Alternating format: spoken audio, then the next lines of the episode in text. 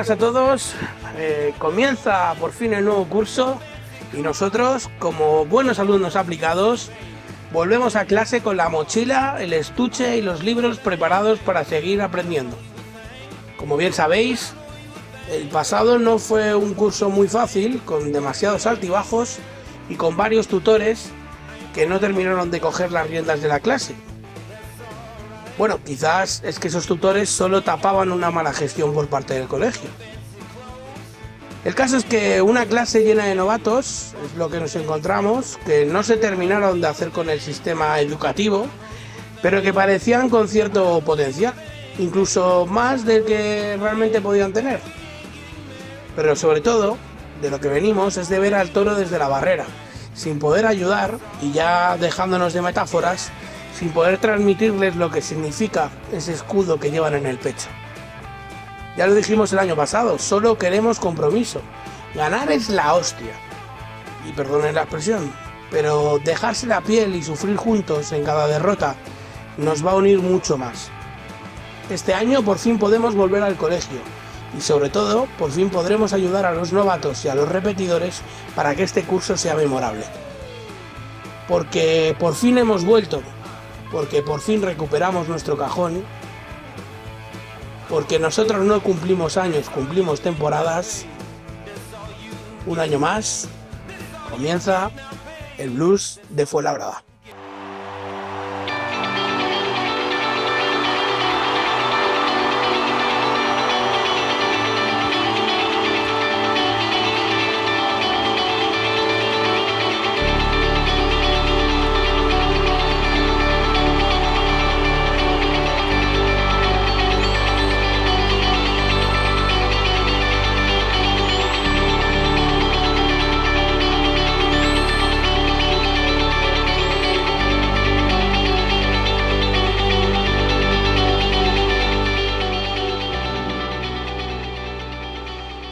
Bueno, para este primer programa, lo cierto que nada mejor que traer a uno de los entrevistados del año pasado que más titulares nos dejó, sin lugar a dudas, y que más dio que hablar a toda la parroquia folabreña.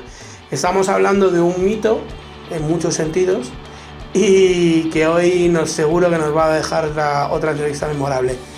Es un placer anunciar que está de nuevo en nuestros micrófonos el señor Ferran López. ¿Qué tal? Muy buenas. Bueno, pues buenas noches. Eh, empezamos el programa temporada 21-22 con unos compañeros impresionantes, eh, los compañeros de Fuenlabrada Blues, y esperemos que al ser el primer programa dé mucho contenido como el último que tuvimos. Vamos a hacer las presentaciones. Por ahí veo que veo a Iván. Hola Iván.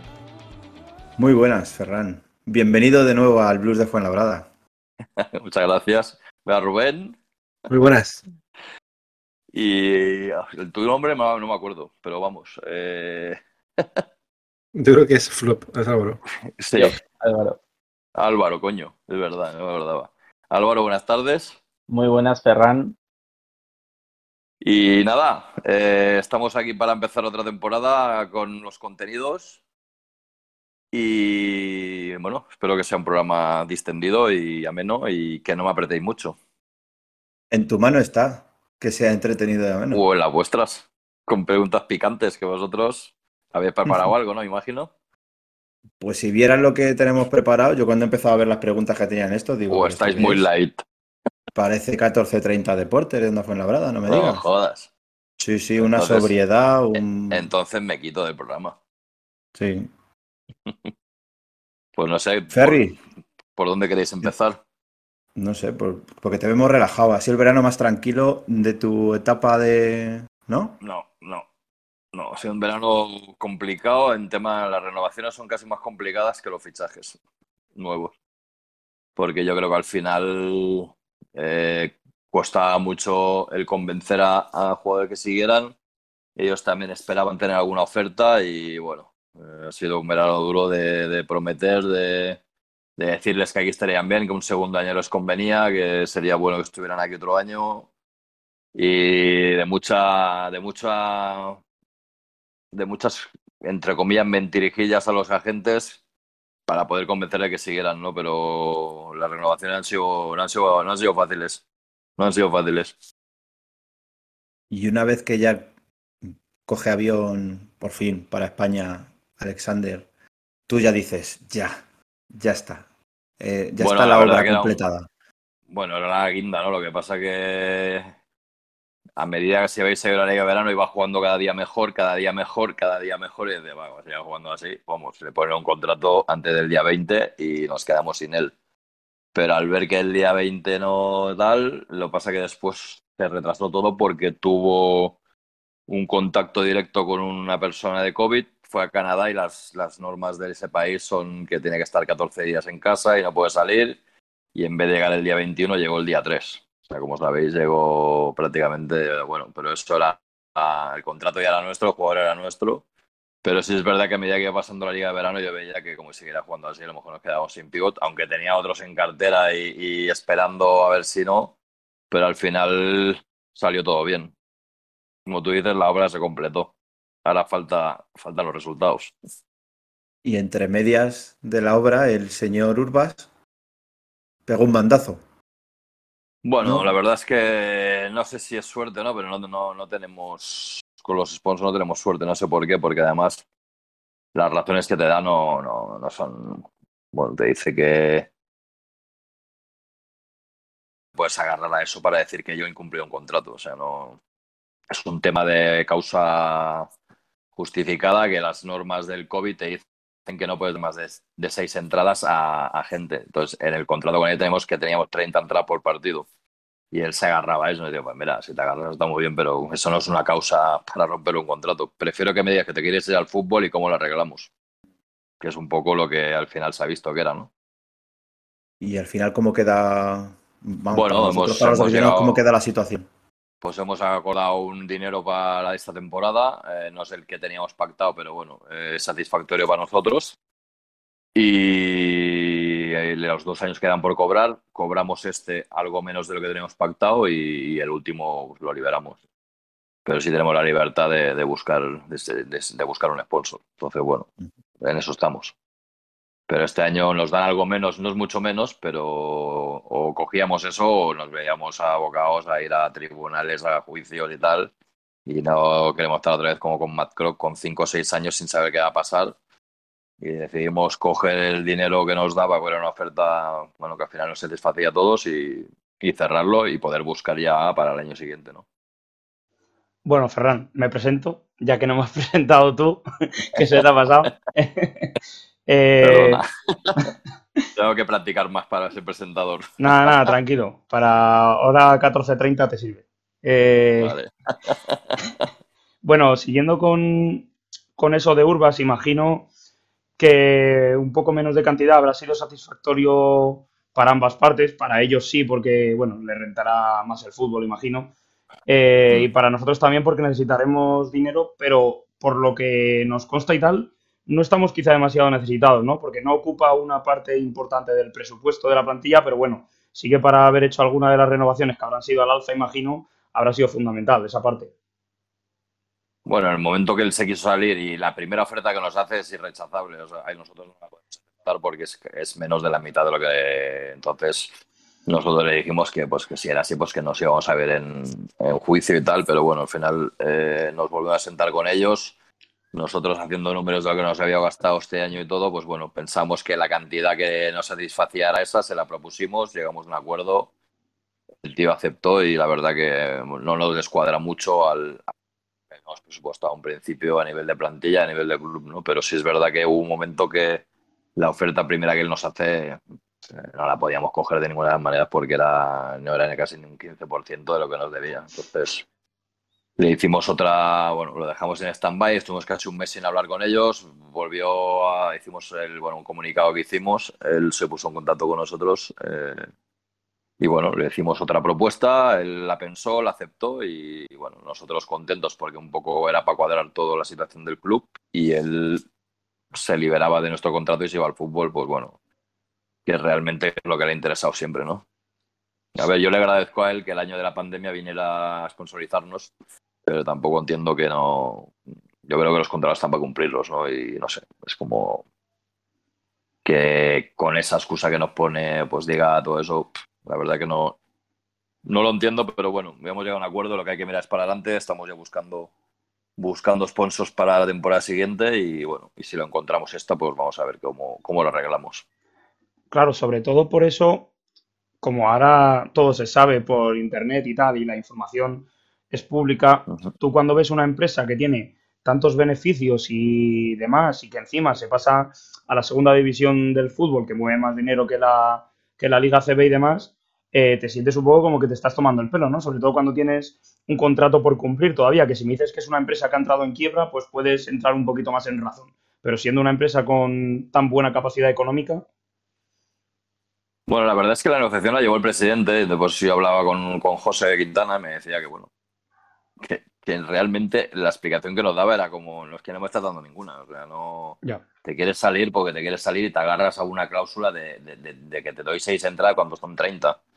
Cuando a mí no me obliga eh, Sanidad a no poder dar más entradas de las seis que te doy. Entonces, Ya. Tú te, te agarras esa cláusula que me parece muy bien que existe en el contrato, pero es que en un, en, un causa de fuerza mayor como es esta, pues eh, yo no, puedo darte 30 entradas si lo tienes que entender. Entonces, lo que pasa es que entraríamos, si vamos a una guerra de que tú has rescindido, tal, no sé qué, y es lo que te digo, nos podíamos tirar 5 o 6 años y no nos interesaba tampoco. Eh, la primera oferta no la cogimos, la segunda la, bueno, le propusimos, él, él la pensó nos dijo que sí y la firmamos. Tampoco podemos estar en guerra todo el día con todo el mundo. Entonces, bueno, hay que mirar para adelante. Este año lo tenemos prácticamente solucionado a nivel presupuestario y hay que pensar ya la 22-23, que ese es un dinero que no tenemos y hay que buscarlo. Bueno, pues acabando ya con este tema, sabiendo ya se ha quedado todo claro y demás, vamos a retrotraernos un poco al final de la temporada pasada. Eh, bueno, temporada con muchos altibajos, al final acabamos jugando bien, con buenas sensaciones y demás, con jugadores que meses antes nos habían dado malas sensaciones, entonces se encuentra un poco la química que se estaba buscando y demás. Se acaba la temporada y desde la dirección, ¿qué es lo que se pretende? ¿Cuál es el objetivo prioritario? ¿Algún jugador? ¿Primero cuerpo técnico? No, sobre todo lo primero cuerpo técnico. Yo creo que al final apostamos por Josep, él saca, saca de los 10 partidos una situación que el equipo no era una situación buena para nada, una situación bastante mala deportivamente, la saca con nota, ¿no? Yo creo que ganamos 5 de 10, pero los otros 5 competimos en todos. Eh, hacemos el baloncesto que nos gusta y, realmente, bueno, le saca rendimiento a la plantilla que teníamos. Entonces, bueno, creo que se gana, ya lo dije, no sé si en la otra entrevista, se gana la renovación de todas, todas y bueno, eh, se le da el equipo a Josep y a partir de ahí mm, me siento con él. Yo le digo la idea que yo tengo, que creo que es lo que deberíamos hacer, pues intentar renovar a la mayoría del equipo porque entra en la filosofía de juego que queremos que no sé si va a ser posible, pero se lo comentó a Josep, él está totalmente de acuerdo y la, lo que tenemos claro es que si pueden seguir más del, del 50 o 60% de la plantilla, ayuda a que ya conocen la manera de jugar del que, que tiene, conocen el club, muchos de los que debutaban el año pasado ya conocen la liga, ya no son debutantes y lo normal es que el segundo año jueguen algo mejor. Y buscamos eh, los fichajes que, que hemos hecho, pues un pivot diferente que no tenemos, como Ristich, que al final es un pivot a la antigua usanza que tiene poste bajo, que tal, que tiene muchos puntos, a lo mejor le, le falta un poco de agresividad en defensa, pero lo puede suplir pues, eh, por lo grande que es. Buscamos un jugador, Alex López, pues que te pueda hacer el papel que te hacía Alex York o Alex Urtasun, o... aparte de que es un cupo y nos faltaban cupos eh, de calidad también. Y, el tema de Armand, pues bueno, no buscamos sustituto de Trimble, buscamos, una vez renovados todos, la guinda al, pastel, que era un, anotador, pero más que nada un tirador, ¿no? Él tiene un 45% en triples, en toda su carrera ha tenido más de, un 40%. Bueno, creo que le está costando un poco este año. Yo creo que el, el nivel de la liga va a una velocidad más rápida de la que él está acostumbrado, pero buscábamos un poco, después de, hacer el núcleo fuerte del, del- equipo, poner un poco lo que nos faltaba, ¿no? Los- las cosas que no tenía el, grupo y bueno, creo que con nuestros fichajes queda un equipo bastante compensado. Claro, además, eh, por lo poco que tengo entendido y lo poco que he visto a Armand, quizá no es un jugador para intentar suplir directamente el papel que tenía Melo Trimble, quizá porque la idea de jugar que teníamos a final de la temporada pasada y que intenta ser continuista con esta, es eh, compartir quizá más el balón, ¿no? Entonces quizá Melo Trimble absorbía mucho y Armand es como más explosivo, no necesita absorber tanto balón. Sí, bueno, buscamos eso. La verdad es que, y después viendo también cómo termina la temporada, que Melo Trimble después del COVID no tiene, no, no hace un buen final de liga por el tema físico, ¿no? Él sale del COVID y está físicamente está mal y no tal, y nos demos cuenta que sin depender tanto de él, el equipo juega bien, es capaz de meter 90 puntos, es capaz de correr, es capaz de compartir el balón. Es verdad que intentamos renovarle, eso no quita que es un, muy buen jugador, pero las pretensiones suyas eran muy altas.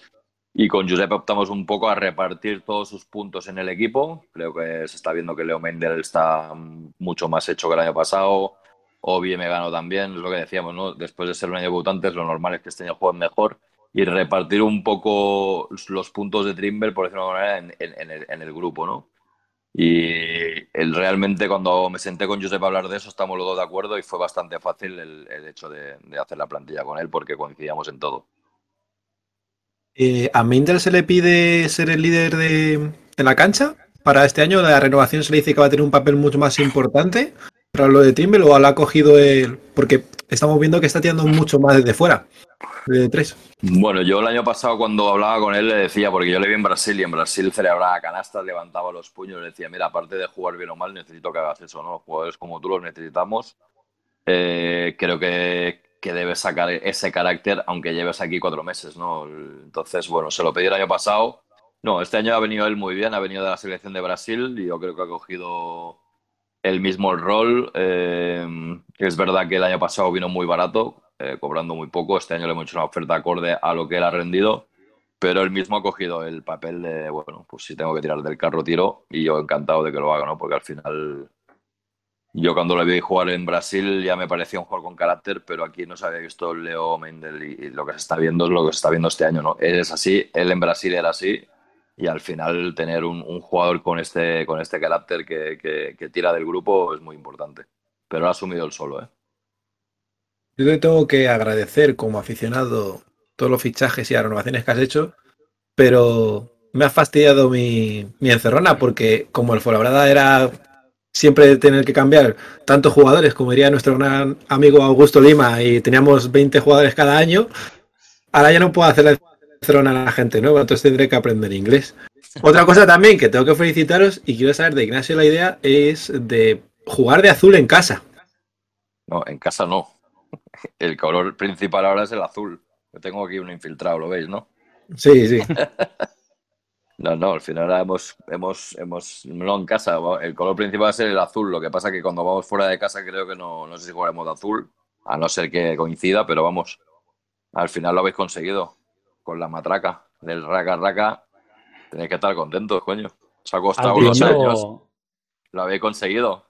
Pero yo creo que ha sido un poco como acercamiento a la afición, ¿no? O sea, que a lo mejor se ha llegado a un este decir, vale, o, creo... o, identificarnos con los colores, como hablábamos con el presidente a final de temporada en el famoso programa en el Fernando Martín, y le pillamos esa identidad que parecía como que bueno, sí, yo, pero bueno. Yo creo que lo que nos acaba de hacer decidir es un poco lo que pasa con Urbas, ¿no? Que al final dice, mira, ya está bien de, de quedar bien siempre con el que paga y tal, y decir, mira, cuando pasa lo de Urbas, porque en principio íbamos a tener el azul no como principal, lo habíamos puesto ahí, pero ya cuando pasa todo lo de Urbas nos sentamos y le decimos, mira, se acabó ya aquí de tanto color corporativo, vamos al color nuestro y que venga que, que venga con lo que quiera, pero vamos con jugar de azul. Ya está, como ya está Entonces bien. un acercamiento a los blues, que es como nosotros. Si no nos dais lo que queremos, pues tocamos los huevos, ¿no?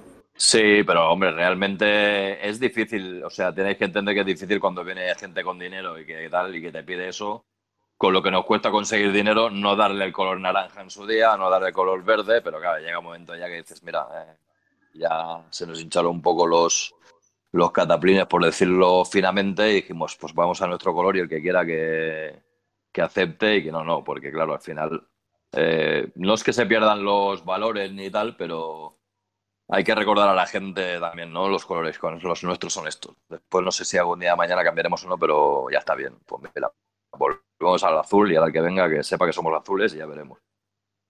Yo ya quiero hacer preguntas sobre el partido. No sé si alguno, eh, Álvaro o Jota, quiere hacer alguna pregunta a nivel directivo o pasamos ya a la barra de bar con Ferran. Bueno, yo antes, antes de, antes de al nada, barro, ¿no? Al barro.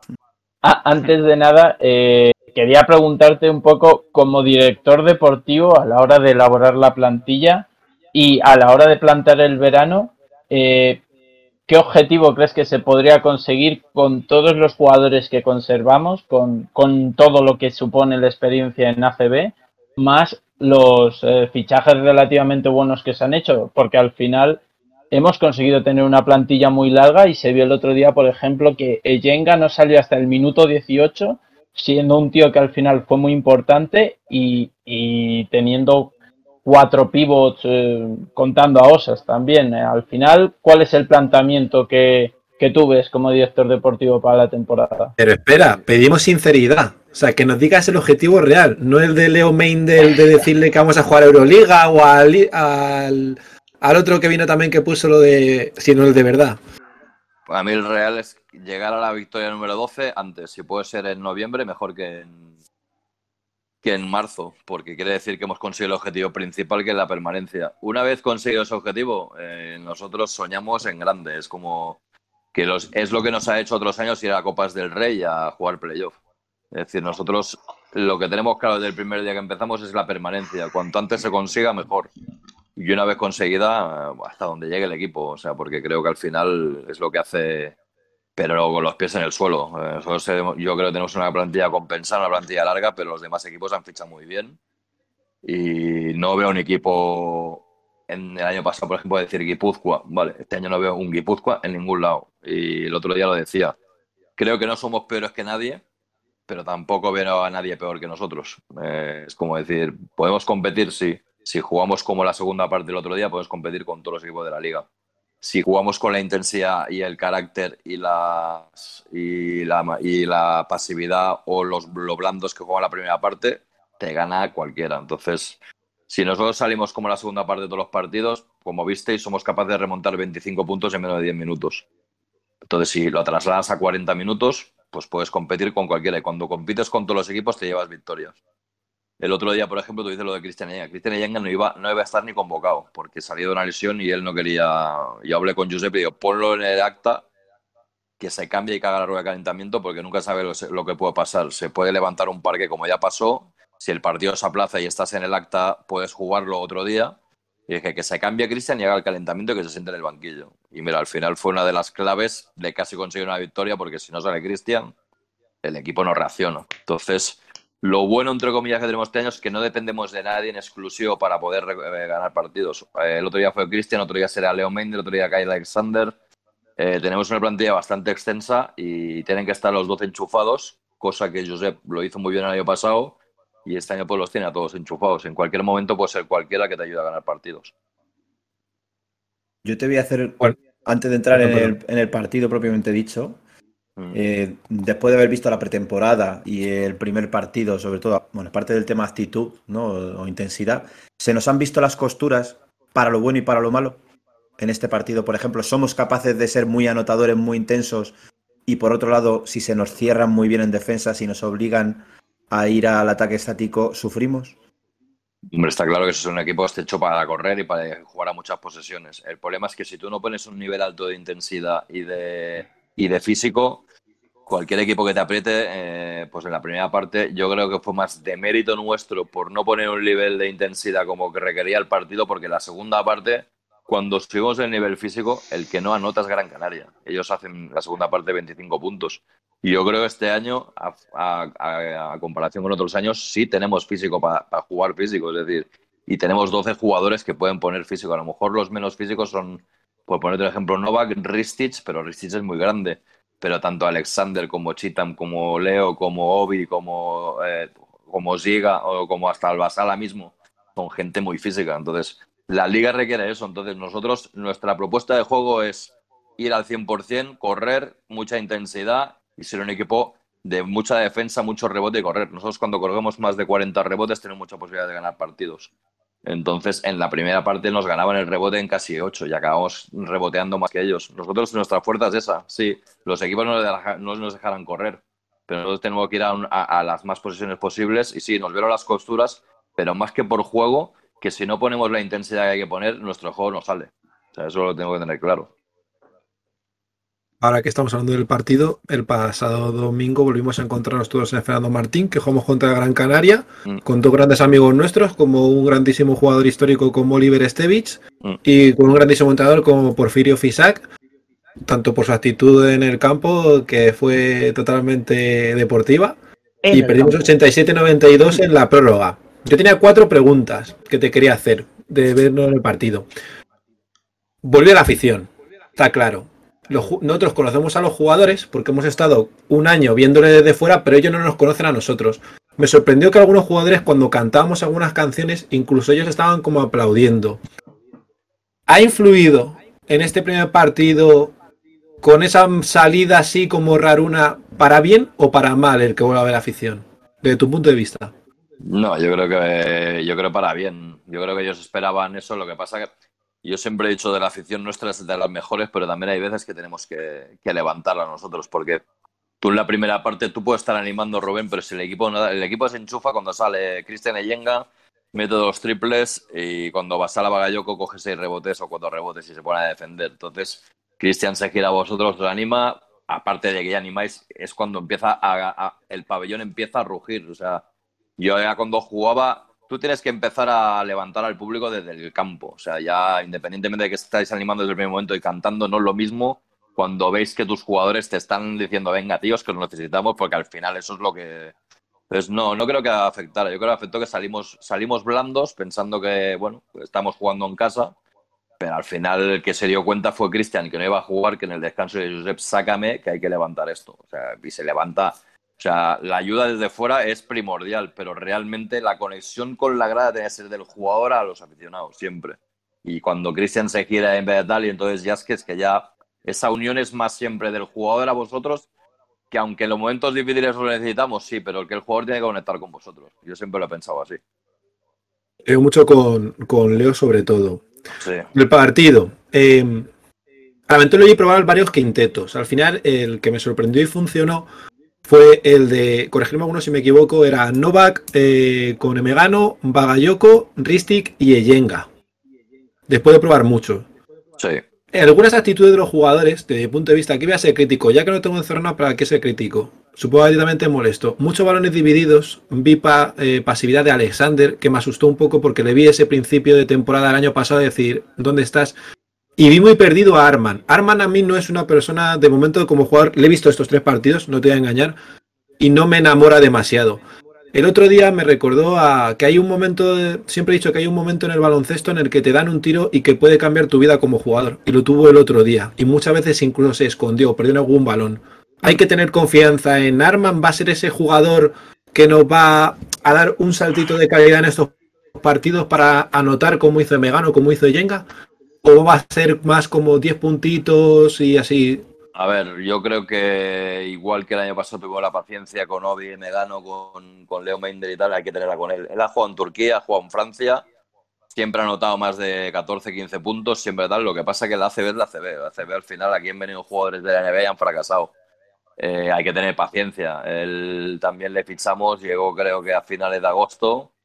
Él, estamos hablando con él, le dice que él en Francia se juega diferente, como mucho más controlado, mucho más, y aquí al jugar a tantas posesiones no lo ha hecho nunca y le está costando algo más, ¿no? Entonces hay que tener paciencia. A mí me preocupa más lo de Alexander el otro día, por ejemplo, ¿no?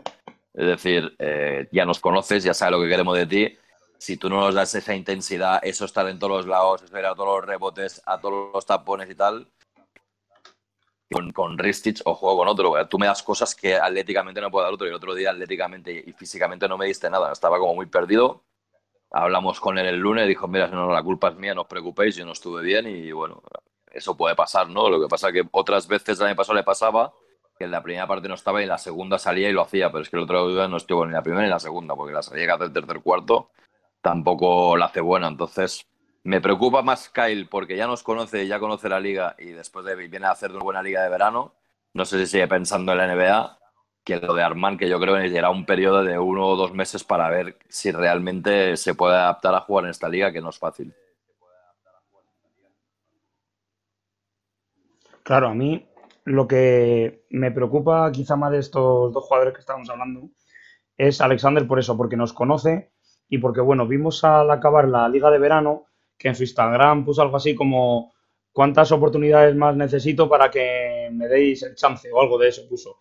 Entonces, claro, te da un poco de rabia y dices, chicos, si no te tiras al suelo, en la NBA, que es la liga más física del planeta, no te van a coger en ningún lado. Entonces, al final, te da también un poco más de rabia, porque depende del mismo. Si quieres irte a la NBA, perfecto. Pero bueno, está claro que, lo que lo que tiene que tener claro es que yo creo que ahora mismo es igual de factible ir a la NBA siendo un jugador en Europa, porque él tiene 25 años, o sea que tiene...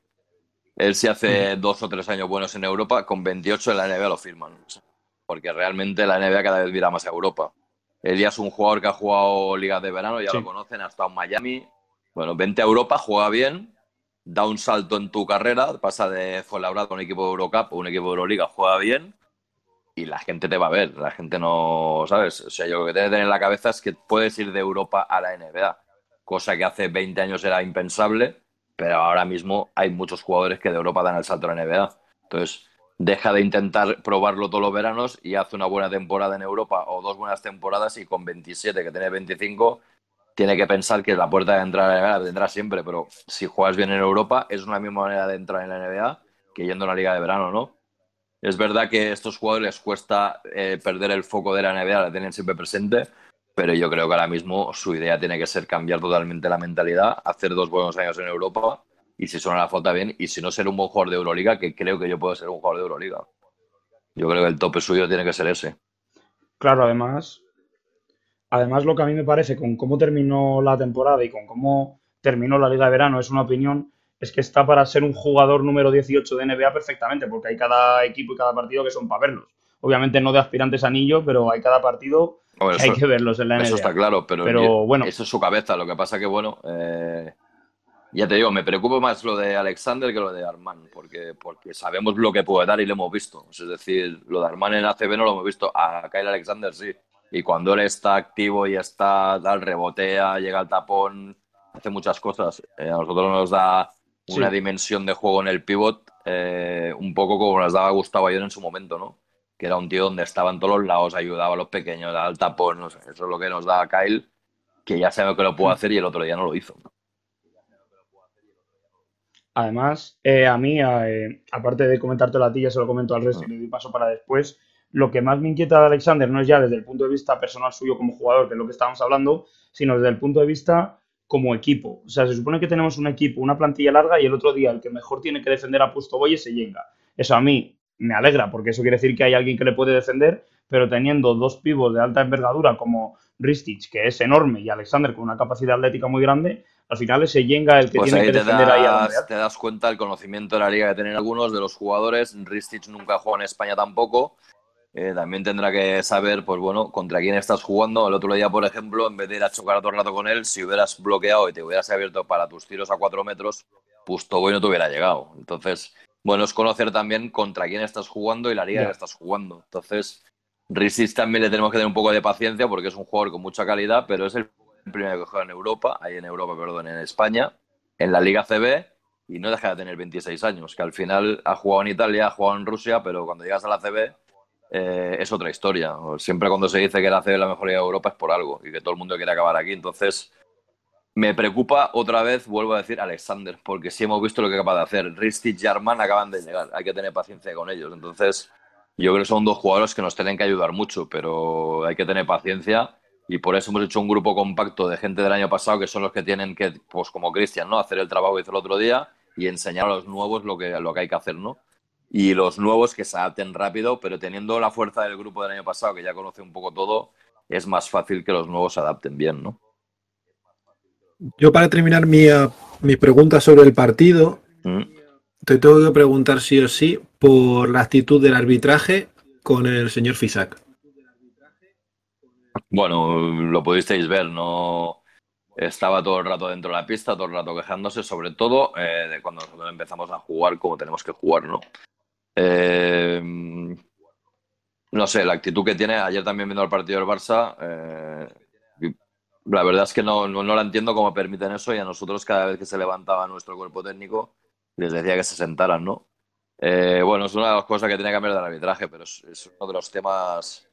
Yo siempre he dicho lo mismo, el arbitraje ACB para mí es el mejor arbitraje de Europa, pero con eso no quiere decir que no tengamos que cambiar cosas. Yo creo que ahora mismo eh, hay actitudes y hay cosas. El año pasado se pudo ver en la pandemia, cuando no había público, de las cosas que llegan a decir entrenadores a los árbitros y el respeto que se le tienen a unos y otros eh, ninguno. Entonces, Eh, eso tiene que cambiar, pero no sé si lo vamos a cambiar ahora o no. Ha cambiado el jefe de arbitraje este año, han puesto a Martín Bertrán. Vamos a dejarle que trabaje y a ver cómo va, ¿no? Pero a mí lo del otro día no me gustó nada y sobre todo porque estaba todo el rato dentro de la pista y quejándose de todo. O sea, y yo creo que la técnica que le pitan antes de terminar el, el tiempo reglamentario, como digo, de los 40 minutos, condicionó un poco lo que pasó después.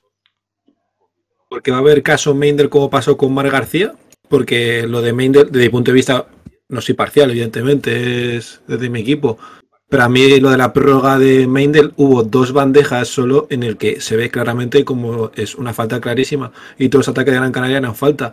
Va a pasar como con Mar García en el que van a, ser poco permisivos con él y van a estar todo el rato avisando y van a dejar de pitarle falta. Yo espero que no, porque si es así, pues bueno, no me tendrán allí diciéndose como se lo dije en su día con Mar García, ¿no? Yo creo que sí, hay una falta clarísima de Leo, faltando tres minutos, creo, tres minutos y dos segundos que era para poner los seis arriba. Y no pitan, y a la siguiente nos pitan un 2 más 1 ellos, que bueno, si la de Leo nos falta, creo que la de Juan a la siguiente tampoco falta.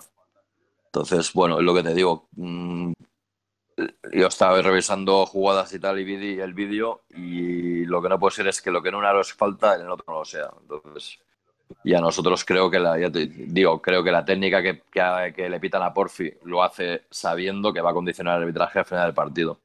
Entonces, esas cosas jugando en casa, pues a mí no me gustan. Y es una de las cosas que tenemos que cambiar. Y es una de las cosas que tengo que hablar con el director de arbitraje, no quejándome, sino diciendo lo que yo veo, para que él lo revise y que me diga el por qué ese cambio de criterio tanto en un aro como en otro. Es decir, la de Leos falta y no la pitas y la otra eh, pitas un contacto con el cuerpo que es una faltita, como digo yo, que si pitas esa, tienes que pitar la de Leo 10 eh, segundos antes. La sensación final entonces del, partido fue, ¿teníamos que haberlo luchado al principio o no lo han quitado al final? Porque yo me fui al final con la sensación de no podemos ir perdiendo de 27 puntos y luego dar el do de pecho y al final morir en la orilla, sino que hay que jugarlo. a ver, hay que jugarlo del minuto cero, pero sí es verdad que igual que puedes decir que durante 25 minutos no existimos, pues el Gran Canaria durante 20 hicimos que no existiera, porque el baloncesto tiene una cosa que no es el fútbol, que si te ganan 3-0 en la primera parte es muy difícil que lo ganes, pero el, baloncesto tiene una cosa que si tú vas perdiendo 25 puedes ganar como, como, vivimos el otro día. Yo hay que aprender de dos cosas. Yo me quedo con dos lecturas. No podemos salir blandos como la primera parte. Tenemos que salir como jugamos a partir del minuto 5 del tercer cuarto, los últimos 20 minutos. Y, después, una vez llegado al empate en la prórroga, como digo yo, tal, eh, es un partido nuevo. Eh, eh, hicimos todo lo que teníamos que hacer para ganar el partido. Lo empatamos en el minuto 40. Lo que haya pasado antes ha pasado y hay que aprender de eso. Pero si tú, si ahora te hago la pregunta yo, si tú de todos los partidos que hay ahora firmas que lleguemos al minuto 40 empatados con todos, aunque regalemos 25 minutos, yo sí. Yo también pues entonces estamos en lo mismo. Pero no puedo firmarlo. ¿sabes? No, a ver, yo, no lo firmo, pero si, hmm. si, si tú me dijeras ahora de los 33 que quedan, regalamos 20 minutos y entonces llegamos a la prórroga. Yo lo firmo. Que yo tuve un déjà vu, Ferry, que tuve un déjà vu. Pues imagínate yo. De, de, de Paco, de, no, o sea, realmente eso yo creo mejor, pero me recordó cuando Paco García, cuando empecé a ver individualidades del Leon Main, del, del otro, del otro, con eso, y yo digo, ay Dios mío, que hemos vuelto otra vez a las andadas. Digo que no estamos. Hasta que encontró el quinteto. No, encontró el quinteto y al final, joder. Yo creo, mira, hay cosas que no se entrenan. Y el salir blando no, no depende de Josep. Josep lo que hizo es intentar cambiar, buscar, poner, jugar con cuatro pequeños, jugar con dos bases, para encontrar los cinco que le dieran lo que él quería.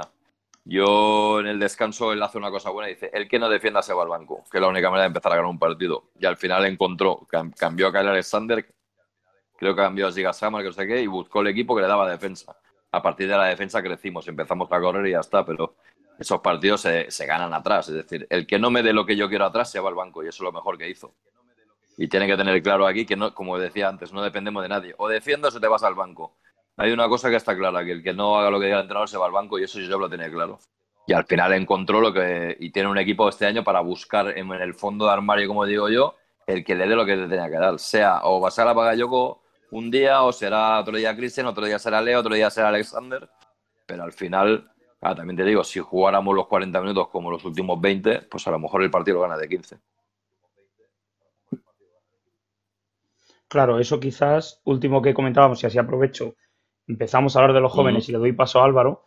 Eh, quizás lo positivo de tener una plantilla tan larga, ¿no? Que eh, aquí para jugar más de 20 minutos te lo vas a tener que ganar. Y eso es lo que quieren todos los jugadores que quieren relanzar su carrera, imagino, para llegar a cotas más altas. Entonces al final te lo vas a Eso está claro, pero el tema es que del, el juego que queremos desplegar tanto Josep como yo, más de 21 minutos a tope no puedes jugarlos. Es decir, un día jugarás 23, pero no vas a jugar más. Ya. Son intervalos de 5 minutos y dejar todo porque queremos jugar a un ritmo alto de posesiones, de defensa, de rebote y eso te, no te lo permite estar Hmm. 25 o 30 minutos en cancha. Puede ser un día, pero no todos. Necesitamos de los 11 y los 11 tienen que estar enchufados.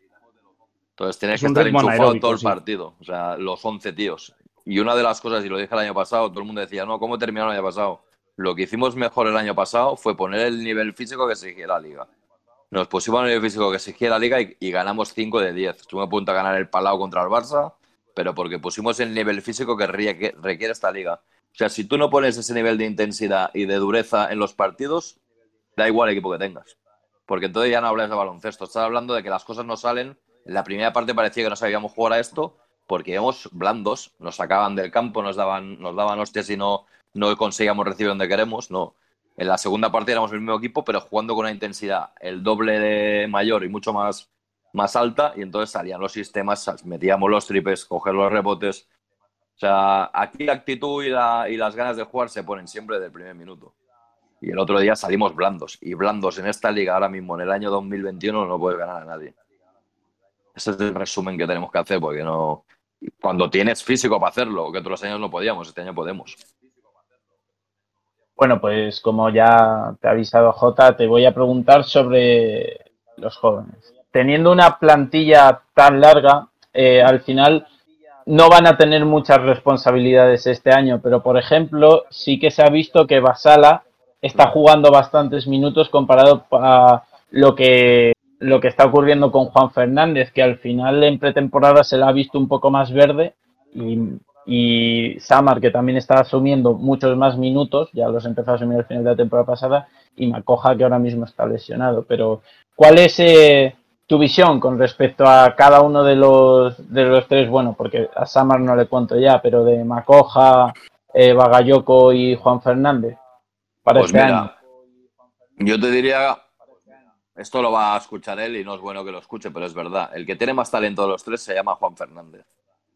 El problema es que ahora mismo su talento en la ACB yo ya lo tengo. Es decir, lo que él me puede dar en la ACB yo ya lo tengo. Es decir, yo tengo a Quan Chitam, tengo a Cristian Eyenga o tengo hasta Kyle Alexander que me lo da. ¿Qué es lo que no me da Juan que me daba Sala y Rodix? Pues que salen y se comen las pelotas del que tiene delante. Y ahora mismo, para abrirte hueco en ACB, eh, o sea, tú vas a ver el partido el otro día, estuve viendo el partido de Leva con el, con el Real Madrid, que el mejor del partido es Juan Fernández, mete 21, le ves jugar y tal, pero claro, él a la intensidad que juega arriba, él tiene que pegar un cambio físico brutal, tiene que hacer lo mismo a una velocidad superior y el talento ya lo tiene.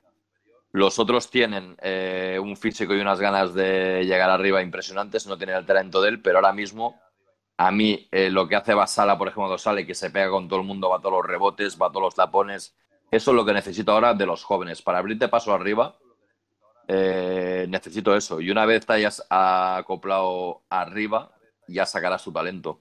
¿Qué le, pasa a los, ¿Qué le pasa a los que tienen talento? Que piensan que con el talento solo ya vale. Entonces, no, no vale. O sea, tú tienes talento, pero vale ponerme el nivel físico que exige la liga. Entonces, Juan tiene que mejorar físicamente para poder hacer, desarrollar todo su talento que tiene a un nivel superior como es la CB. Y en eso trabajamos. Por eso ahora mismo a lo mejor tanto Rodis como Basala, sin tener el talento que tiene Juan, porque tiene un talento innato para meter puntos, para hacer cosas, ahora mismo nos suman más al primer equipo que Juan. Pero yo creo que los tres están preparadísimos para, para ser jugadores importantes en el futuro y no un futuro muy lejano. ¿eh? ¿Crees que, bueno, por ejemplo, a Juan, eh, lo que estás diciendo, se le vio también en pretemporada que en el torneo de Getafe, al menos contra, contra Tenerife, creo que fue el, el partido que jugó, eh, que salió unos minutos y se le vio muy perdido, se quedaba a medias entre la ayuda y quedarse con su hombre y justamente eso, la intensidad. ¿Crees que le ha podido afectar también un poco el haber entrado en la lista de preconvocados de Argentina para los Juegos y el haberse creado todo ese aura de, que es eh, un chico muy talentoso? Bueno, yo creo que en el entorno que tiene él no he leído mucho. O sea, yo lo he hablado con él ya a veces. No, no es normal que cada vez que metas 20 puntos en el EVA haya un tuit diciendo lo bueno que eres.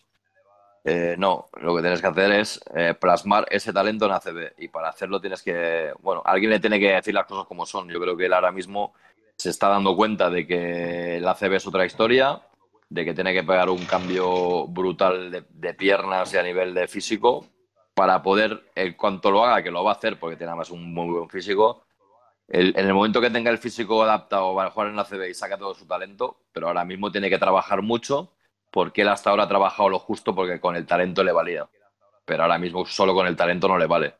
Entonces, lo bueno que tiene Basala y Rodis, volviendo a lo mismo, es que físicamente están al nivel de la CB y lo otro ya lo harán. Si encima sale Rodis como el día de Burgos y mete 12 puntos, sabiendo que no es lo suyo, pero le ves defender, se pegaba al rebote y tal, y Basala, sabiendo sus limitaciones técnico-tácticas, porque lleva jugando tres años, pero lo suple con su físico, con su presencia, con el rebote, con que se pega, con que corre. Bueno, yo creo que Juan, al no estar acostumbrado a tener que esforzarse para conseguir jugar bien, le está costando algo más. Pero te vuelvo a repetir, yo creo que los tres mm, nos tienen que dar muchas alegrías al club, ¿eh? porque son, son muy buenos jugadores. Yo creo que hacía tiempo que no teníamos tres jugadores jóvenes de esta calidad. ¿eh? Y una, bueno, una, una última pregunta relacionada con este tema de cantera. ¿Va a ser habitual en los próximos años eh, ver que salgan jugadores, o al menos se tiene planeado en el club intentar sacar jugadores eh, simplemente para, para, hacer eso, para hacer la cantera más rentable, para que, para que se vea más el trabajo que se hace desde, desde abajo? Hombre, yo desde que empecé hace 12 años he intentado, bueno, vengo, vengo de Badalona, que es para mí la mejor cantera de España, sé cómo trabajan y lo dijo el presidente. Aquí, con toda la cantidad de chavales que movemos, tenemos que sacar jugadores para el primer equipo. Entonces, a mí me gustaría poder estar hablando que el año que viene en el equipo está Osas, que es otro canterano, que estuviera Juan, que estuviera Rodri que estuviera Basala. Estamos hablando de cuatro. A Chema ya eh, parece que nos hemos olvidado, pero es otro que es de la cantera. Entonces, parece una tontería, pero a mí me gustaría en un futuro mirar y decir, oye, estos cinco chavales son nuestros, los hemos formado nosotros y son jugadores importantes en el primer equipo, ¿no? Con Roland será otro, pero claro, al final el dinero manda y lo vendes a tal. Pero nosotros sí tenemos que ser un poco. Intentar poder tener cuatro o cinco juegos todos los años que, que hayan sido formados nuestros. Es decir, que los cupos que tú buscas muchas veces fichando a, Alex York en su momento, o Alex López tal, sean tuyos. Los has formado tú, conocen el club de abajo y que sean los que cuando venga la gente fuera digan, esto es Fuenlabrada y esto es así, así y así. Y es un poco lo que busco, ¿no? Porque es un poco lo que hicimos Salva, Solana y yo cuando estuvimos, sin haber estado aquí, decir cómo es el club.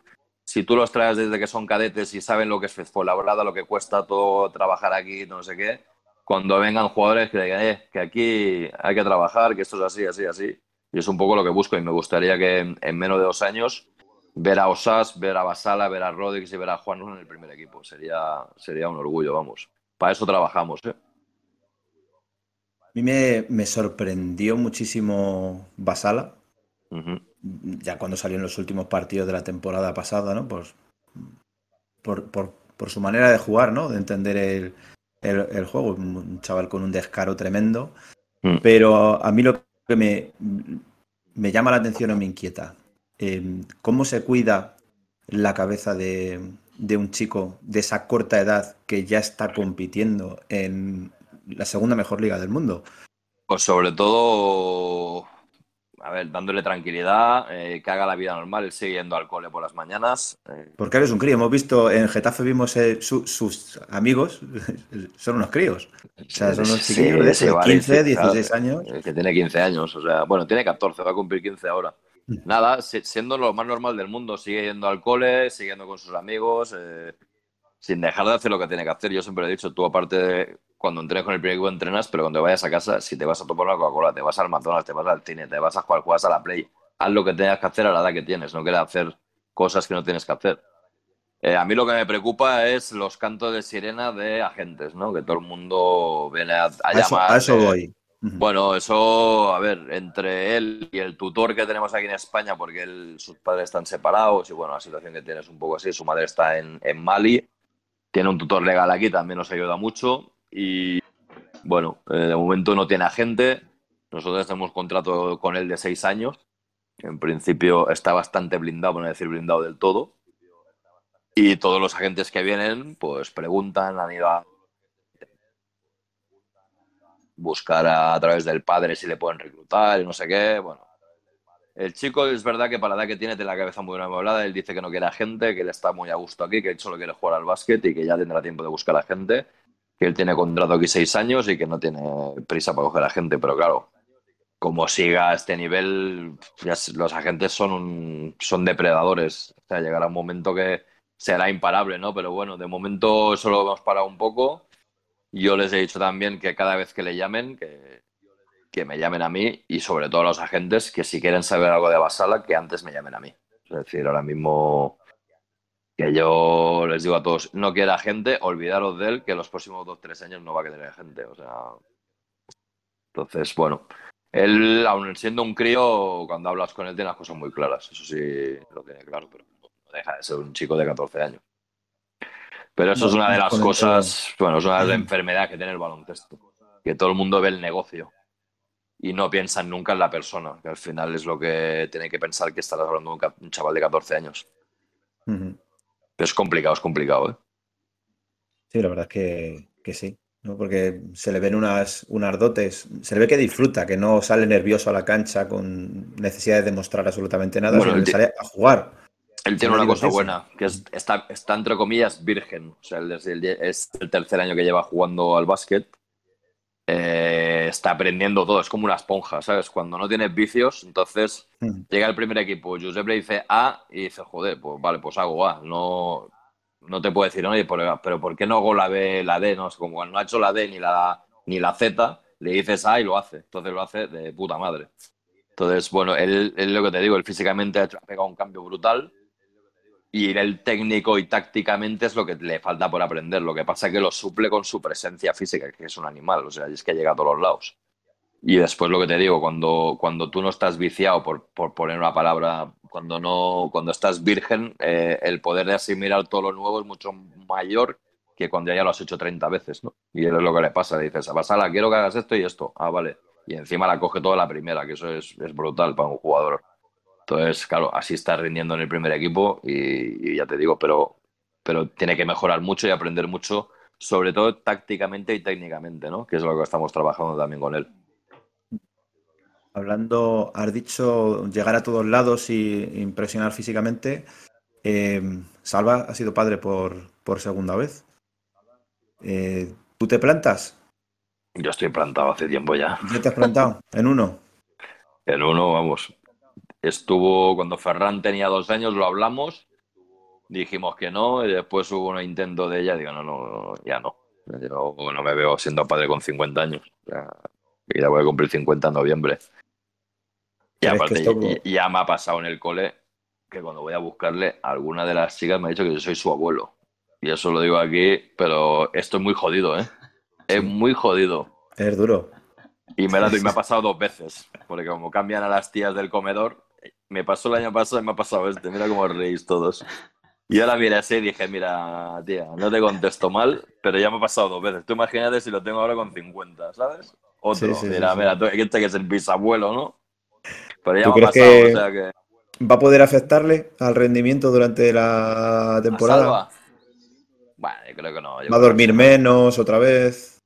Bueno, dormirá menos, pero no es primerizo, ya ha pasado. Yo creo que al final Va a saber huir.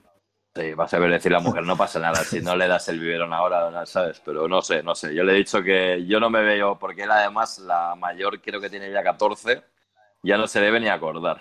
O sea, hoy ya me ha dicho que ha puesto un pañal y de joder, ni me acordaba, ya, ya, claro. Pero, pero la verdad que, bueno, no, contento de que haya salido todo bien y que a lo mejor a lo mejor va algo más cansado, pero se va a excusar por lo que hacía Jorge García cuando jugaba, que decía que en los viajes descansaba, pues podrá dormir. Pues Pues vamos, si hacemos noche después de los partidos en los sitios que vayamos, vamos, este va a ser el primero en quedarse.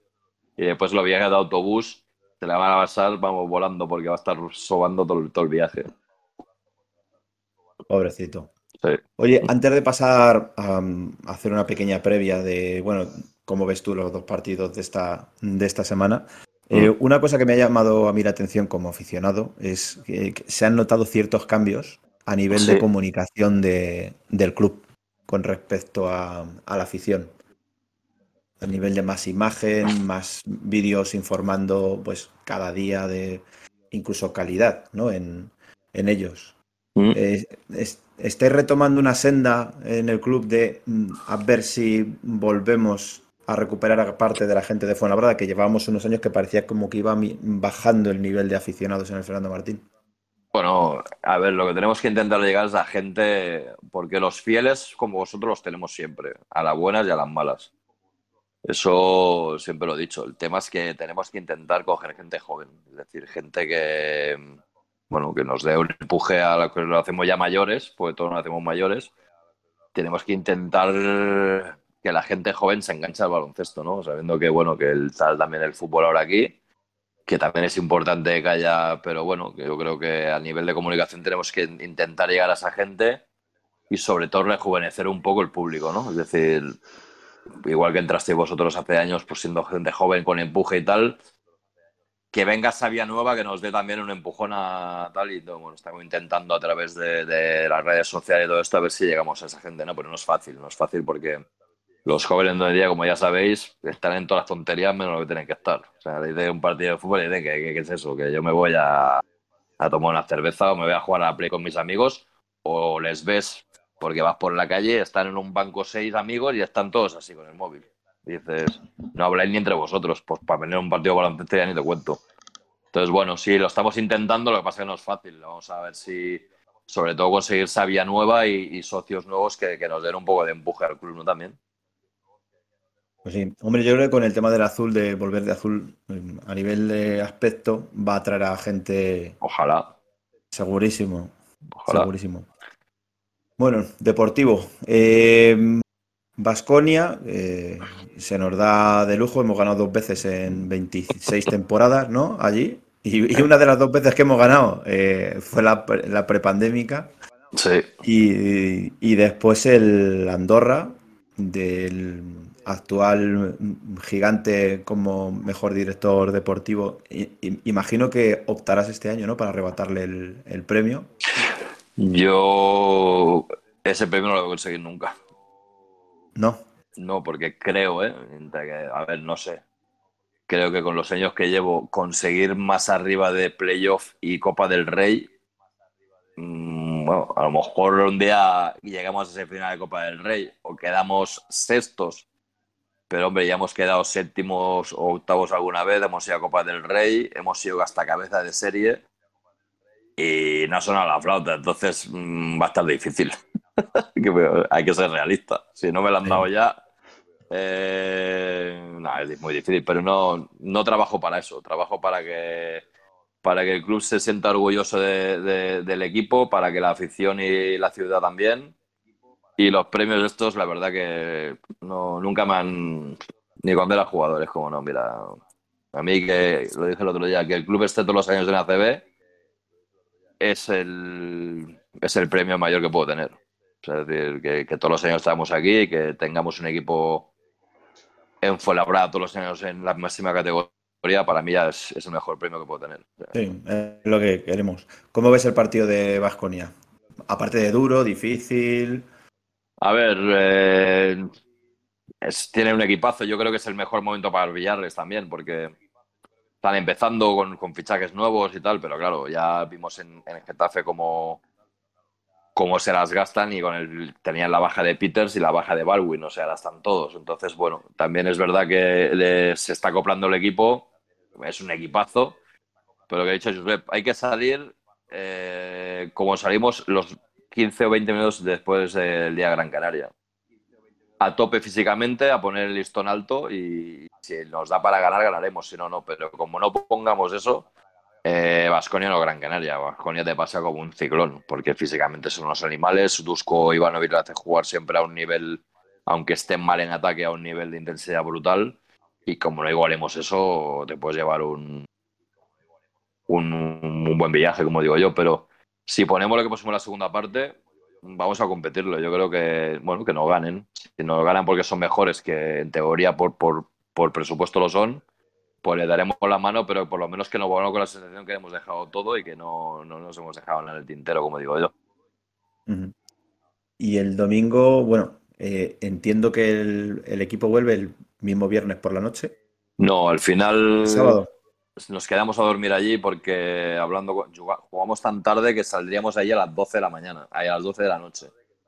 El viaje al final son cuatro horas y media o cinco. Entonces, eh, volver en. Yo lo que le dije a Josep vamos a dormir allí, que descansen. Eh, aunque duerman poco, porque al final, después de los partidos, hasta que no te baja un poco la adrenalina, hasta las 3 no se duermen, pero que duerman hasta las 9, 6 horas en una cama y cogemos el autobús al día siguiente, después de desayunar y, y llegamos a la hora de comer, que coman y entramos por la tarde. Pero yo creo que el descanso del partido de, después del partido de Vitoria es clave para poder jugar un buen partido del domingo, si no es imposible. Si te tiras cinco horas de autobús, llegas a casa a las seis, eh, ya no duermes o te pones a dormir a las seis de la mañana, te levantas a las tres, los biorritmos van cambiados. Es mejor quedarse allí y dormir, levantarse por la mañana, descansar y, y volver a la, llegas a la hora de comer y entrenas por la tarde. Es lo que va a hacer el equipo.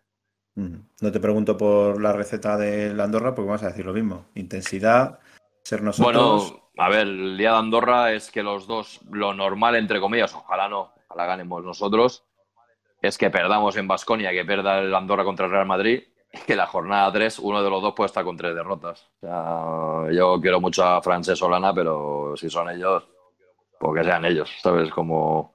No, sobre todo creo que, que debemos ser fieles a nuestro juego y, y, y, si jugando nuestro juego no ganas, pues no lo da para más, pero creo que, que, sí, la intensidad, jugar a muchas posiciones y que sumen los 12. Uh -huh. Nosotros digamos que los 11 estén enchufados. Andorra también es un equipo muy físico, no pone las cosas muy difíciles, pero si nosotros queremos salvarnos, partidos como el de Gran Canaria de Andorra en casa hay que ganarlos.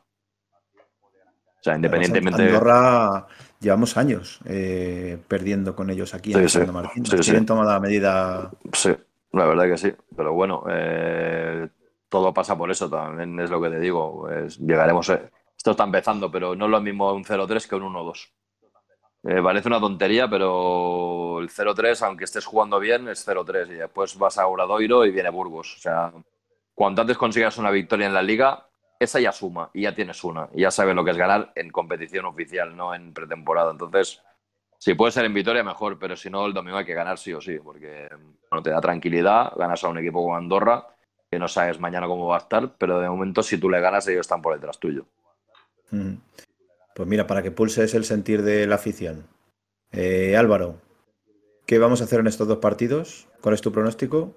Pues yo soy pesimista, porque por lo que he visto del equipo además en, en casa, que le cuesta estar los 40 minutos concentrado y, y eso contra Basconia obviamente, además con el 2 de 23 y tal, lo veo difícil, porque además el último año que ganamos era con Jota y Alex Urtasun se hizo un partidazo y el equipo jugó muy bien todo el partido y sonó, sonó la flauta pero, pero eso, yo al equipo en Victoria lo veo difícil. Contra Andorra sí le veo más posibilidades. Eh, necesitamos lo que dice Ferran, que le pongan intensidad. Eh, los 40 minutos en general, quien salga al campo, que le ponga intensidad. El otro día también vimos un Alexander que estuvo muy mal. Un Ristich que tampoco brilló mucho porque tenía delante a Pustoboy. Yo creo que también Armand no estuvo muy bien, como, como pudo demostrar en el torneo de Getafe, que lo que podía dar. Entonces, eh, yo creo que lo normal sería que perdiésemos los dos. Ahora espero que al menos ganemos el de Andorra. ¿De cuánto, de cuánto el Vasconia, de cuánto perdemos? Voy a apuntarlo.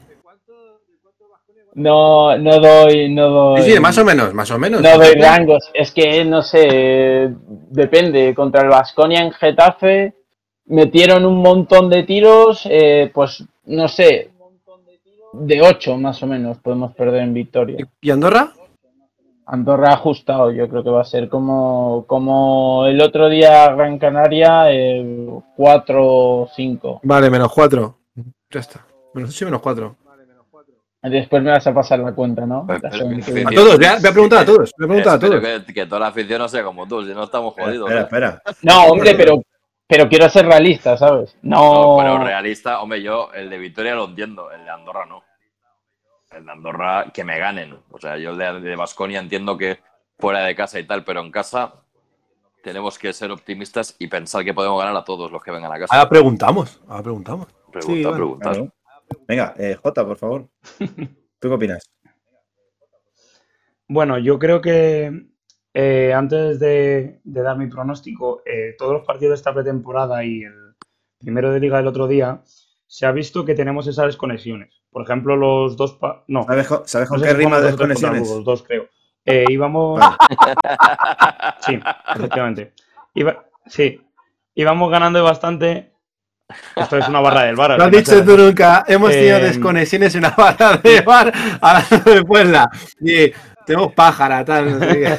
Sí, a mí no me dices esa palabra. Bueno, eso, que, que íbamos ganando de bastante y al final se nos redujo la diferencia porque tenemos pájaros, bajones de intensidad. El otro día contra Gran Canaria, las pájaras fue al principio, luego intentamos remontar, entonces yo creo que depende un poco de nosotros. Yo creo que Vasconia nos va a ganar porque ¿Cuánto? son mejores, no por demérito nuestro, sino simplemente porque son mejores. eh, menos 6. Y contra Andorra, pues al igual que Gran Canaria y demás, son esos partidos que son equipos que a teoría son superiores que nosotros y que alguno en casa siempre gana. Yo creo que la mitad de ese tipo de equipos podemos ganar. Yo creo que ganamos de Vale. 9. Este, este ya me gusta Andorra. más.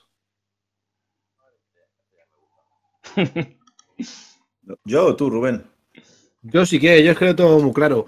Pienso que contra el Vasconia damos el susto, pasamos de 80 puntos y ganamos de 4. Con tiro libre final va a meter los dos seguidos Meindel. Lo que no ha hecho en toda la temporada que mete dos tiros libres seguidos lo va a hacer mañana. Y creo que contra Andorra le ganamos fácil más 12. Creo que si el equipo vuelve a recuperar eh, instinto asesino este de jugar rápido como hicimos en el torneo de fiestas, de puntos, puntos, puntos, puntos, puntos, corre calles, metes un susto. Creo que ese es el punto fuerte del Fuenla. Ese es mi pronóstico.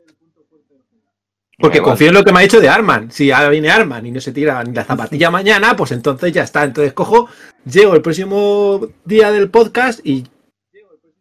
Bueno, la lío otra vez y ya está. Y ya pido la dimisión de. Bueno, echamos a Arman ya, te paso. Joder, paciencia, hombre. Paciencia. Bueno, yo, yo soy un, un romántico y un idealista y yo siempre pienso que mi equipo va a ganar. Siempre. ¿De Luego cuánto? veo la ronda de calentamiento, me parecen los contrarios más grandes que los nuestros, no sé por qué, pero Yo también me fijo en los tiros de tres. Digo, digo, joder, ellos meten todos y nosotros no metemos ninguno. sí, pero Pues, yo siempre pienso que vamos pues, a ganar. Y en- este- entonces, yo pienso que gan- mañana ganamos a Vasconia, fíjate, de 7. Siete. Sí, pues de eso que entras al final ahí ajustado, te hacen faltas, tal. Y Andorra más, más complicado, fíjate. Andorra más ajustado, de 3. Es Pero que el- el no dio van a mucho- acercar al final. Pareció como muy bronco el otro día. No sé si visteis, a, visteis el partido del Valencia contra el Vasconia. Como que no me pareció un Vasconia muy. No sé. No, ganaron por, por, por desgaste y no te dejan hacer tu juego, que es lo que quieren ellos, es lo que te digo, pero nosotros tenemos que ser fieles a nosotros. Es que creo que, que la liga va a estar mucho más competida. O sea, creo que a, a muchos de estos grandes, se les- menos el Barça, creo que el Barça va aparte con los jugadores, luego ya queda alineado es otra cosa. Pero que al Madrid, al Vasconia, esto se les ha ido tantos jugadores así que han tenido que renovar la Al plantilla y todo eso. Al Madrid no le ganas tú, vamos. Al Madrid no juegas contra cinco. Bueno, otros no. Pero yo, creo que, pero yo creo que el Barça está un escalón por encima por el, el, nombre. el, el Barça le puede ganar al Madrid, tío, pero Lo que pasa es que, es que-. ¿sabes lo que me pasa a mí, Ferry? Que es que yo del octavo para arriba no lo veo. O sea, como que me da igual.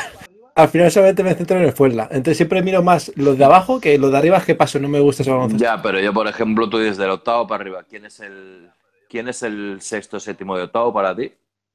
El Málaga y el Tenerife. El sexto y el séptimo. ¿Y el octavo? El Murcia. Vale. O sea, que Gran, Canaria, eh, que, que Gran Canaria no lo metes. Es que lo odio ya. Ha pasado a ser más odiado que el Murcia para mí. Es que el otro día hablamos con Lima y con, y con Rojas. Es que ha Ya hecho amigos en mejor. Murcia, Rubén. Ah, vale, vale. No, Ah. a ver, yo es que eh, tú dices eh, del octavo para arriba. Nos ya. seguimos en Twitter, Lima y yo. Si quieres, le intento. Si algún día te falta un 5, le traemos para acá. Que ya es colega. ¿Quiénes, ¿Quiénes son los ocho primeros? Pues claro, dice, joder, de los ocho para arriba no sé quiénes son. Pues, Yo creo que va a ser el, el Barcelona primero. Creo que creo que va a ser el Vasconia, el Madrid, el Valencia y lo que te he dicho. Bueno, puede ser. No Yo- sé tampoco sorpresas. Incluso si me dijeras un noveno décimo, me estaba gustando. Brogan me gustó mucho otro día. Pero no En sé mi mundo de la piruleta, en mi mundo de la piruleta, el Fuenlabrada es el primero. Porque ganaríamos siempre. Ya. Bueno, que No, nos no, digan no. las predicciones de Ferran. ¿De qué? Vasconia. Vasconia ganamos de dos. ¿Por encima de 80 puntos o por debajo de 80 puntos? Que Si no metemos 80 no ganamos a nadie. Porque nosotros nuestra defensa no es que sea mala, el problema es que jugamos a tantas posesiones Pero le damos muchas opciones. que les damos mucha... No, él dice, tenemos mala defensa, no, es que si juegas a 100 es lo normal es que haya más puntos. Como diría no. Iván, ¿sabes con qué rima opciones? No sé si visteis, sí. no sé si visteis la entrevista a Moncho Fernández, lo que dijo. Que hay una frase que dicen, la defensa Sí. gana campeonatos, Sí. eh, eso está muy bien, pero no se lo cree Sí, sí, nadie. sí. Aquí el que gana es el que mete más puntos y yo tengo otra, que es, tú metes el mejor equipo del mundo eh, anotando, es decir, los mejores jugadores ofensivos. Con Lebron, el que tú quieras. Y el mejor defensivo. Juegas un partido de 40 minutos, ¿quién gana? Yo tengo claro que ganan los que meten, pero más de 30. Porque el que, el que es bueno atacando, algo defiende. Pero el que es malo defendiendo, el que es malo atacando, ya puede tirar 30 veces que no metes uno. Y en el baloncesto siempre gana el que mete una canasta más que el otro. Entonces, este es mi de esto, y entonces coincido con lo de este. Entonces, bueno, Vasconia más dos y Andorra me vale con ganar de seis. Bueno, de cinco firmábamos también. También. Pero Sí, eso, tengo. más, con más de 80 puntos si no lo ganamos. Sí, ¿Y sabes qué rima con 5? No hay, no hay ninguna rima más fácil, Jota. Otra más de esas y desaparecer del podcast. Se ha dicho desconexiones. Venga ya, hombre, esto es el caciquismo. El caciquismo, pero puro y duro, vamos. Ha dicho desconexiones, venga ya. Bueno, para, para ir finalizando, has dicho, Ferran, que Sí. va a estar muy competido, que no hay ningún equipo que, que destaque por abajo. ¿Echar de menos a los estudiantes? sí, porque últimamente eran dos victorias que teníamos todos los años. Vamos, si lo echo de menos. Vamos, era como, muy, como mínimo una victoria, pero últimamente eran casi dos siempre. Y claro, dos victorias, estamos hablando de un 10% de tu salvación. ¿sabes? Decir, son 12, pues más o menos, algo más. Entonces sí, sí, lo echo de menos. Sobre todo porque me gusta mucho ganarles. Sí, a nosotros nos encanta. Nos tenemos que conformar ahora con ganar a los colegas de Rubén, a los de Murcia. Que bueno, nos adelantamos que alguno tendremos aquí en el, en el podcast. Sí, hombre, la verdad que es- estos son partidos que en casa tienes que ganarlos también. No- Eh, Te lo tengo que decir, Ferry. Por favor, las pretemporadas con los del Murcia. Prefiero equipos intensos que se den ahí de palos. Vamos, dejarlos de Vasconias y esas cosas. Ir a, a traer a estos equipos que nos pegamos, Burgos y esa Pero- gente. Pero si Vasconia da hostias. Si el otro día en Getafe, el otro día en Getafe que venían de perder contra el Tenerife el día antes, los primeros dos cuartos no dieron hasta la identidad. Digo, Pero solo, solo recibimos. Sí, Con claro. Murcia por lo menos se iguala la cosa. Dimos un No, poco. bueno, hombre, dos, hombre, no ha estado mal la pretemporada. Dos veces contra Burgos, una de Murcia, Vasconia, Tenerife. Ah, Josep estaba, cojo- Josep estaba acojonado. Zaragoza. Me dice, me pones un equipo que no va a ganar ni uno. Digo, joder, macho, te pongo un equipo para que, que, que puede ganar. Giuseppe estaba asustado, pero puso a Bagayoko a defender a Rojas. Yo dije, ¿cómo le quiere hacer madurar? Bueno, ahí tendríamos, sí, tenemos, tenemos que buscar alguno que sea como Rojas. Pero es que no, quedan pocos de estos. Este tenía que haber jugado en nuestra época. Ahora que es amigo tuyo, es amigo tuyo, pero en nuestra época se hubiera ido calentito. Hombre, Yo se lo digo a él, es un guarro. Ah, sí, sí, claro. Pero es un guarro. Y Hombre, pasa que no sabemos que si estuviera en nuestro equipo le. Hombre, o sea, sería, el, sería el mejor. Claro, es para tenerlo en tu equipo, pero cuando tienes otro equipo.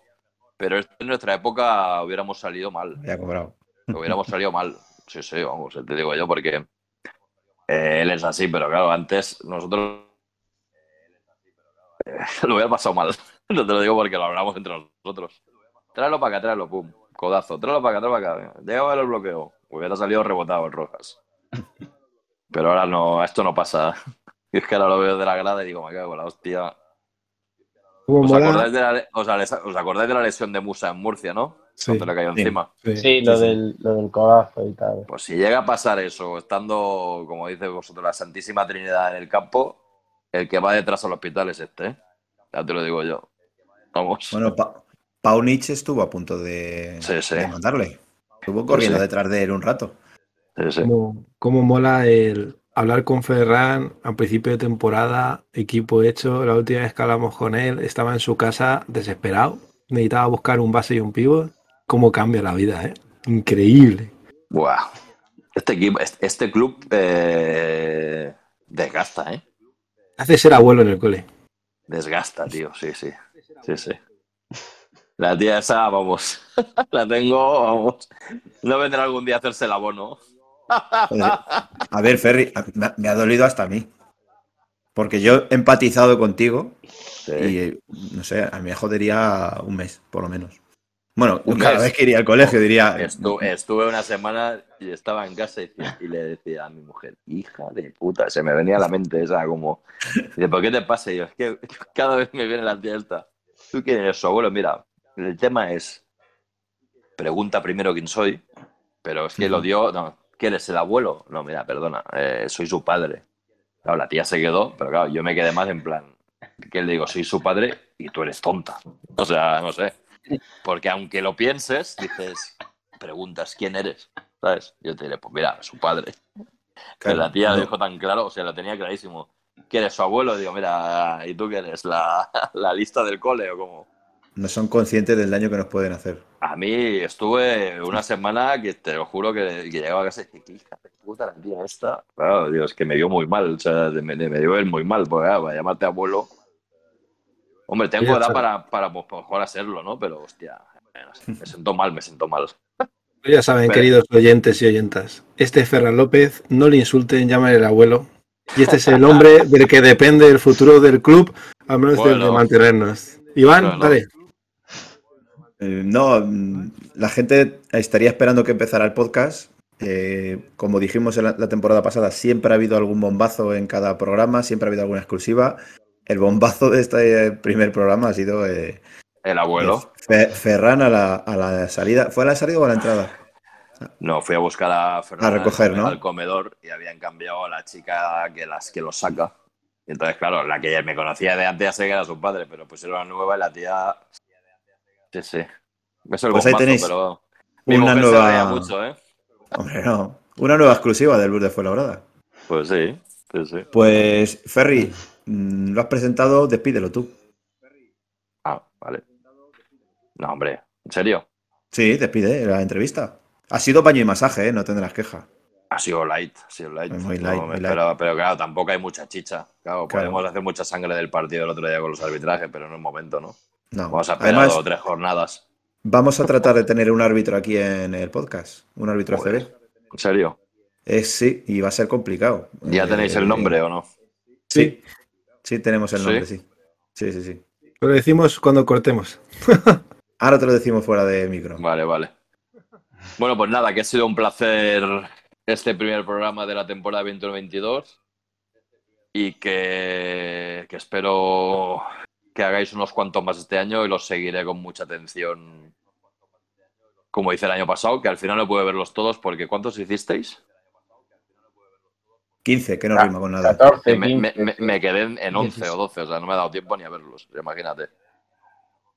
Pues, pues a ver si este 16, año llegáis a 20, ¿no? Esperemos. Esperemos volver a acabar en la pista. Sí. Por eso. Empezamos Sí, hombre, habéis empezado antes. Pues nada, pues que mucha suerte y. Y que ha sido un placer teneros aquí. people do and said forever believe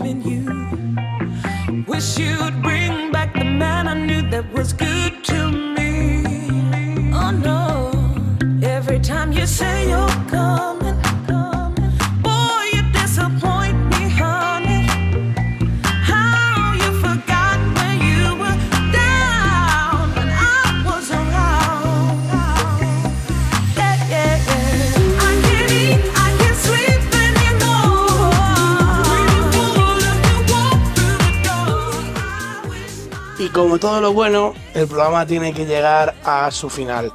La verdad que ha sido un placer poder entrevistar hoy a, a Fernán López y como va a venir siendo habitual durante toda esta segunda temporada, eh, ha sido él quien ha elegido la música. Así que encima vamos a poder conocer un poco más los gustos de todos los protagonistas que vayan pasando por este pequeño podcast que esperamos que os haya encantado.